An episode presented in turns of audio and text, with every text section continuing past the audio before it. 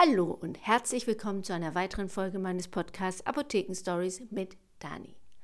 Vitamin B12 ist ein sehr, sehr wichtiges Vitamin und ich spreche darüber, weil in meiner Familie gerade ein Fall war, der uns wirklich sehr, sehr bewegt hat und die ganze Familie war involviert, weil plötzlich das Gedächtnis nicht Gedächtnis nicht mehr so gut funktioniert hat und derjenige in der Familie immer vergesslicher wurde und wir haben wirklich, weil er schon sehr alt ist, Angst gehabt, dass es jetzt eine anfangende Demenz sein könnte oder Alzheimer. Man hört ja wirklich ganz, ganz viel in den letzten Tagen, diese Bademantel-Challenge wo darauf aufmerksam gemacht wird. Aber man hört es immer und kennt auch Leute, die daran leiden, aber man steckt es immer so ein bisschen weg und denkt, ach, mich geht es ja nichts an. Aber wenn dann mal selber jemand so ist, dass man dann fragt, hä, das haben wir doch gerade eben gemacht, du warst doch da gerade. Hä, keine Ahnung, weiß ich nicht. Dann wird es wirklich dramatisch und man kriegt Angst. Wir waren dann im Krankenhaus mit diesen Symptomen, haben wir ähm, das erklärt. Sie waren auch alle sehr, sehr aufgeregt und man hat alles gecheckt, bis man gemerkt hat, okay, der Vitamin B12-Spiegel im Blut ist sehr, sehr gering. Man hat auch sonst noch viele Tests gemacht ähm, wurde stationär aufgenommen für ein paar Tage. Im Kopf hat man alles angeschaut, aber dieser Vitamin B12-Mangel, der war so krass, dass der der Auslöser war für diese Vergesslichkeit und anfangende Demenz. Ja, ihr habt richtig gehört, Vitamin B12-Mangel kann zu Demenz führen und deswegen ist es so wichtig, dass man auch auf seinen Vitamin B12-Spiegel achtet und genügend Vitamin B12 zu sich führt. Das ist nämlich nicht ganz so einfach. Deswegen darf man es gar nicht so weit kommen lassen, dass dieser Vitamin B12-Spiegel so dramatisch absinkt. Jetzt erstmal zu den Fakten. Was macht das Vitamin B12 beziehungsweise wie viel müssen wir zu uns führen pro Tag? Der Tagesbedarf liegt bei 4 Mikrogramm. Das klingt jetzt erstmal gar nicht so viel, aber es ist, wie gesagt, nicht so ganz einfach, den mit normalen Lebensmitteln im Alltag aufzufüllen.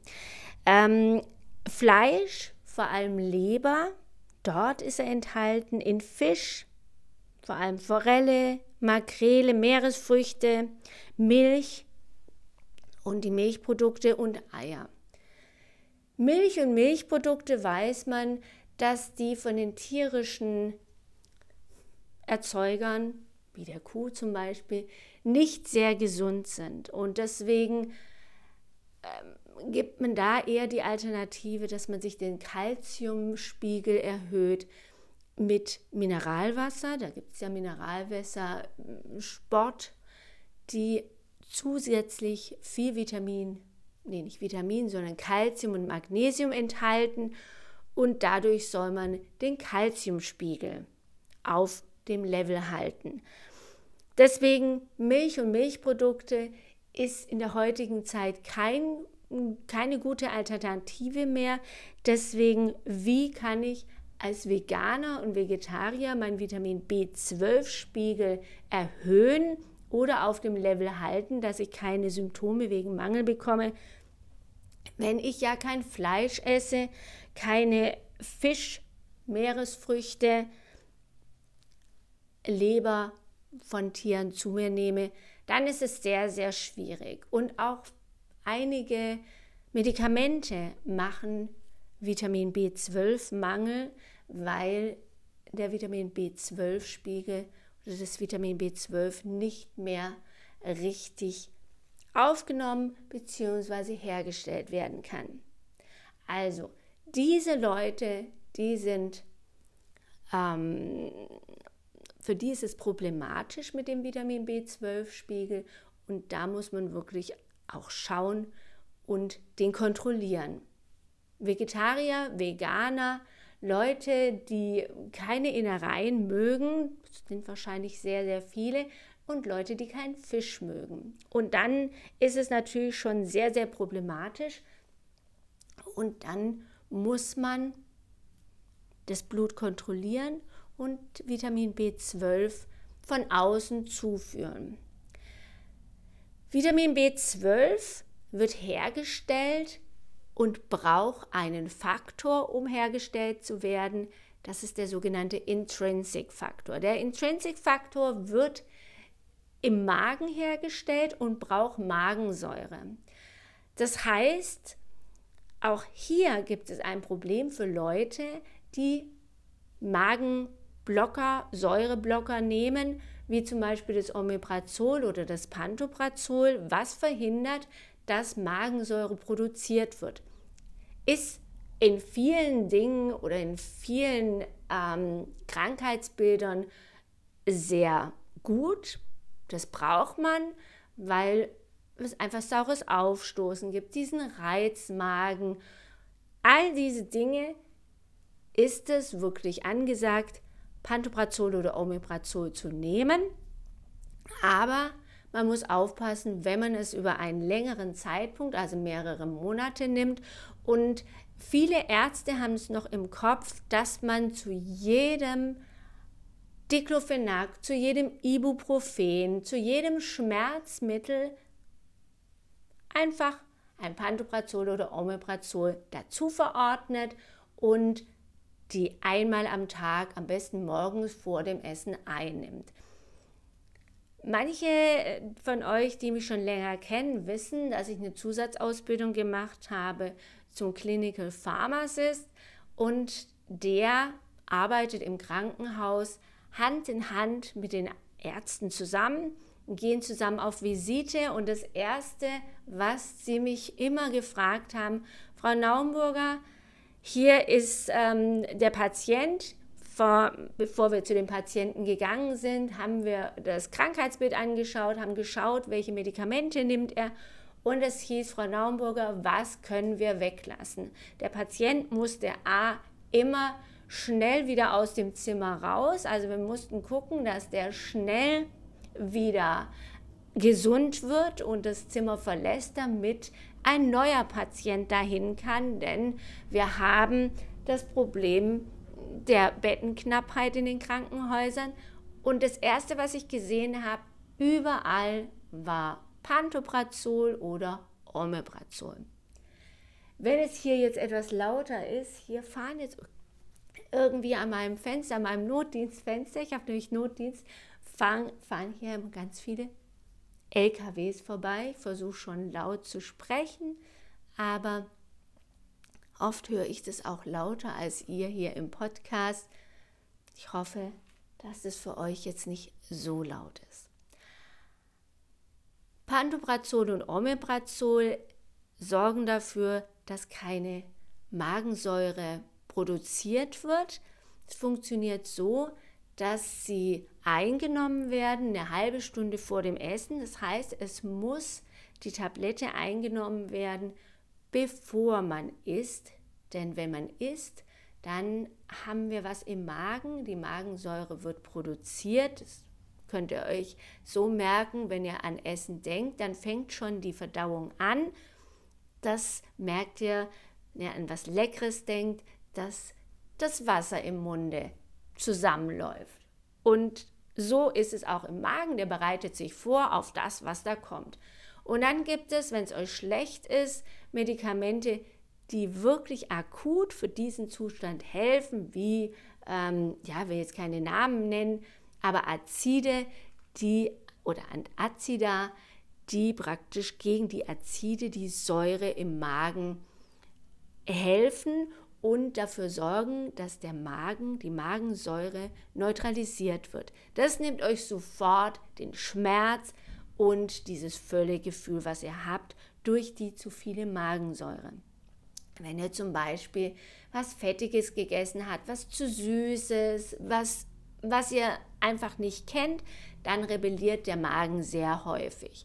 Und das Omeprazol oder Pantoprazol wird sehr häufig falsch angewendet, nämlich auch so, dass man denkt, jetzt ist mir schlecht, völlig Gefühl, da habe ich noch ein Pantoprazol vom Arzt verschrieben bekommen, das nehme ich jetzt ein.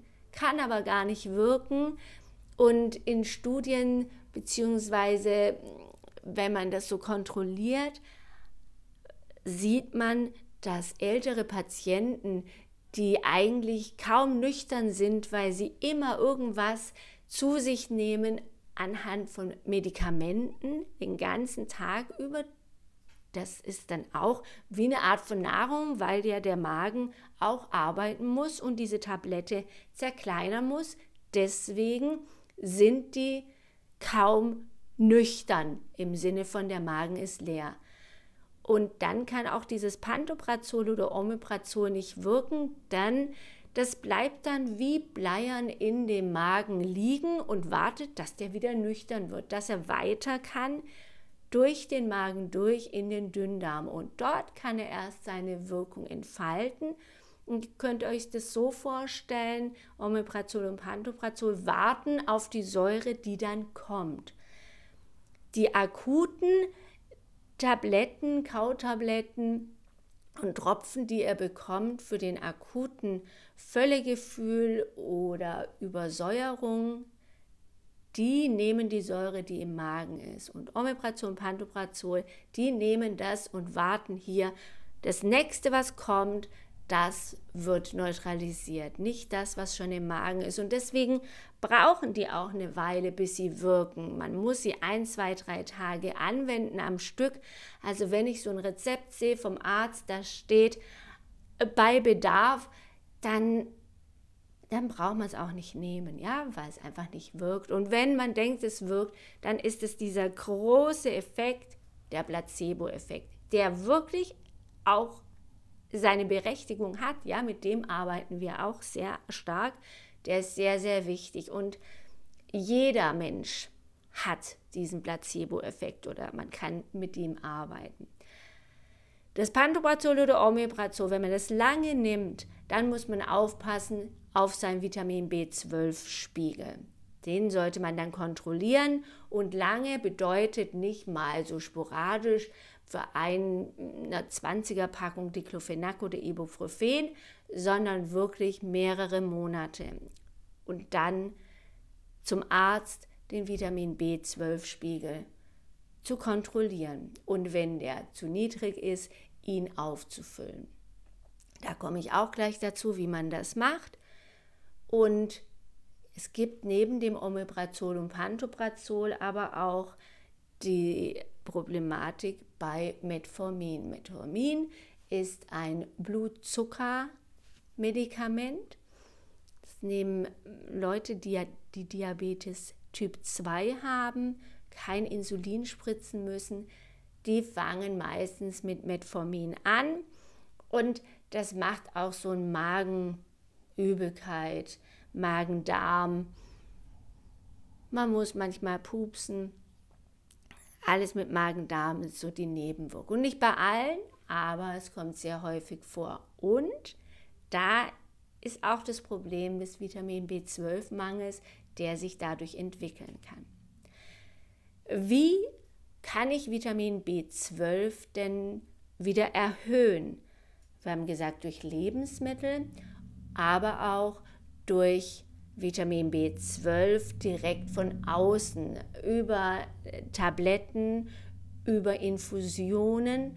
Und es gibt auch so Fläschchen, da sind unten in der Flasche ist eine Flüssigkeit und oben sind so wie so Perlen. Und ihr wundert euch vielleicht, dass das dann aktiviert werden muss, also die dann drückt oben auf einen Knopf am Deckel und dann fliegt das ganze Vitamin B12, was in so Pellets, in so kleinen Kügelchen drin ist, das fliegt dann in die Flüssigkeit und wird dort aufgelöst. Das wäre sonst einfach nicht lange haltbar, wenn man das schon dort einlagern würde. Deswegen sind es zwei Phasen, die man kurz vor dem Einnehmen aktiviert. Vitamin B12 wird im, ähm, wenn man es von außen dazu gibt, sehr, sehr gering aufgenommen. Das heißt, die Bioverfügbarkeit, also wie es dann nachher im Körper ankommt und aufgenommen werden kann, das nennt man Bioverfügbarkeit, die ist sehr, sehr, sehr gering. Also nur ein paar Prozent. Deswegen wundert euch vielleicht 4 Mikrogramm ist der Tagesbedarf. Klar, wenn man äh, zu wenig hat im Blut, muss man natürlich mehr dazu nehmen, das ist auch klar. Aber warum hat man jetzt 500 oder 1000 Mikrogramm Vitamin B12, was man in einer Tablette einnehmen muss. Da hat man doch gleich eine Überdosierung. Nee, hat man nicht, denn durch die, dadurch, dass die Tablette bzw. das Vitamin B12 in der Tablette nicht in ganzer großer Menge ankommt im Körper, sondern nur ein ganz, ganz geringer Teil. Deswegen kann, muss man das mit 1000 Mikrogramm oder 500 Mikrogramm pro Tablette einnehmen. Habt also keine Angst, dass ihr überdosiert werdet, wie zum Beispiel bei Vitamin D, da muss man ja aufpassen. Aber im Vergleich bzw. Vitamin B12 ist ein wasserlösliches Vitamin und Vitamin D, haben wir auch schon gelernt, ist ein fettlösliches Vitamin, was sich in den Organen anlagern kann. Deswegen ist da natürlich die Gefahr von einer Überdosierung viel, viel höher als bei dem Vitamin B12, das nachher über die Niere ausgeschieden werden kann, weil es wasserlöslich ist. Und wir bestehen ja zu über 80, 90 Prozent aus Wasser und deswegen ist es gar kein Problem, dieses Vitamin B12 wieder loszuwerden, aber durch diese geringe Bioverfügbarkeit, wie es also im Körper aufgenommen wird, haben wir keine Probleme, dass es überdosiert. Was gibt es jetzt außer diesem anfangenden Demenz von äh, dem Familienmitglied von mir noch für Symptome, die man haben kann? Bei Frauen ganz extrem Haarausfall. Da kommen viele und sagen, Haarausfall, was kann ich tun? Es ist unter anderem, oder nicht ist, sondern kann unter anderem an einem Vitamin B12-Mangel liegen. Und Vitamin B12-Mangel macht auch Müdigkeit und Schwindel, Vergesslichkeit. Und diese Demenz ist wirklich der, der, letzte, der letzte Ort. Und ähm, dann ist wirklich schon sehr, sehr viel oder fehlt schon sehr, sehr viel Vitamin B12. Also, gefährdet sind, beziehungsweise nicht gefährdet, aber Leute, die nochmal ihren Vitamin B12-Mangel anschauen müssen, die sind Leute, die kein Fleisch essen, keine Innereien mögen, kein Fisch zu sich nehmen und Leute, die mit dem Magen Probleme haben, einen Reizmagen haben, weil da kann es auch sein, dass mit der, mit der Säure, mit der Säurekonzentration irgendwas nicht stimmt und die Säure brauchen wir, damit das Vitamin B12 auch entwickelt und aufgebaut werden kann. Stichwort Intrinsic Faktor, den brauchen wir fürs Vitamin B12 und der wird gebildet im Magen, in den Zellen, die die Magensäure produzieren und ausschütten. So, Metformin ist noch ein Medikament, die Leute müssen auch darauf achten und die Leute, die Pantoprazol und Omeprazol nehmen. Wenn ihr Fragen habt zu dem Thema, ich habe vielleicht auch nicht alles beantwortet, was euch jetzt da unter den Nägeln brennt, dann fragt mich gerne auch auf Spotify. direkt in äh, dieser Möglichkeit, dort direkt einen Kommentar dazulassen, weil das ist natürlich auch was, wo dann viele Leute schauen und gucken, ah, okay, das wurde schon gefragt. Und dann kann ich darauf eingehen, in einem neuen Podcast zum Beispiel. Oder ähm, ich kann demjenigen auch eine E-Mail schreiben, wenn er mir eine E-Mail schreiben möchte, wenn ich was vergessen habe oder sonstige Fragen sind. Also, ich wünsche euch einen wunder wunderschönen Tag und wir hören uns nächste Woche wieder. Ich gehe jetzt auf die Expo Farm. Das ist eine große Messe für Pharmazeuten. Denen geht es ja im Moment nicht so gut. Ich bin gespannt, was dort alles diskutiert wird, wie das Leben der Apotheker jetzt weitergeht. Ich bin ein bisschen, ja, ja, geht mir auch nicht so gut, weil ich nicht weiß, gibt es eine Zukunft für die Apotheken, die öffentlichen oder nicht. Aber das wäre ja noch ein Podcast für nächste Woche. Also, ich freue mich, wünsche euch einen schönen Tag, eine schöne Woche und wir hören uns dann wieder. Tschüss!